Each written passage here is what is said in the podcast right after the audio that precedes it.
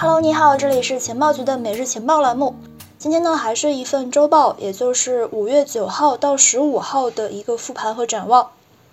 这个星期呢，市场中出现了黑天鹅事件，也就是算法稳定币 UST 遭抛售，出现大幅脱钩。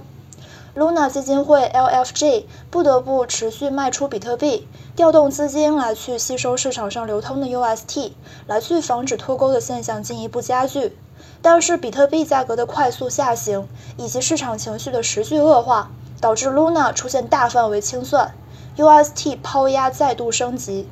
耶伦针对 UST 以及稳定币需要监管的发言，更是让 Luna 和 UST 双双加速下行。从长远来看，这次 UST 死亡螺旋事件对整个行业也会有一些负面影响。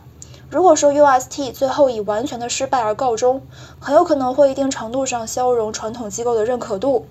同时，我们也应该意识到，跟传统金融市场相比，加密市场还是比较年轻和脆弱的，在突发事件之中呢，是很难有招架之力的。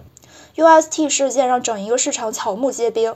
USDT 稍有价格异动，就引发了部分资金不计成本的出逃，这无疑是让本就不太乐观的加密市场雪上加霜。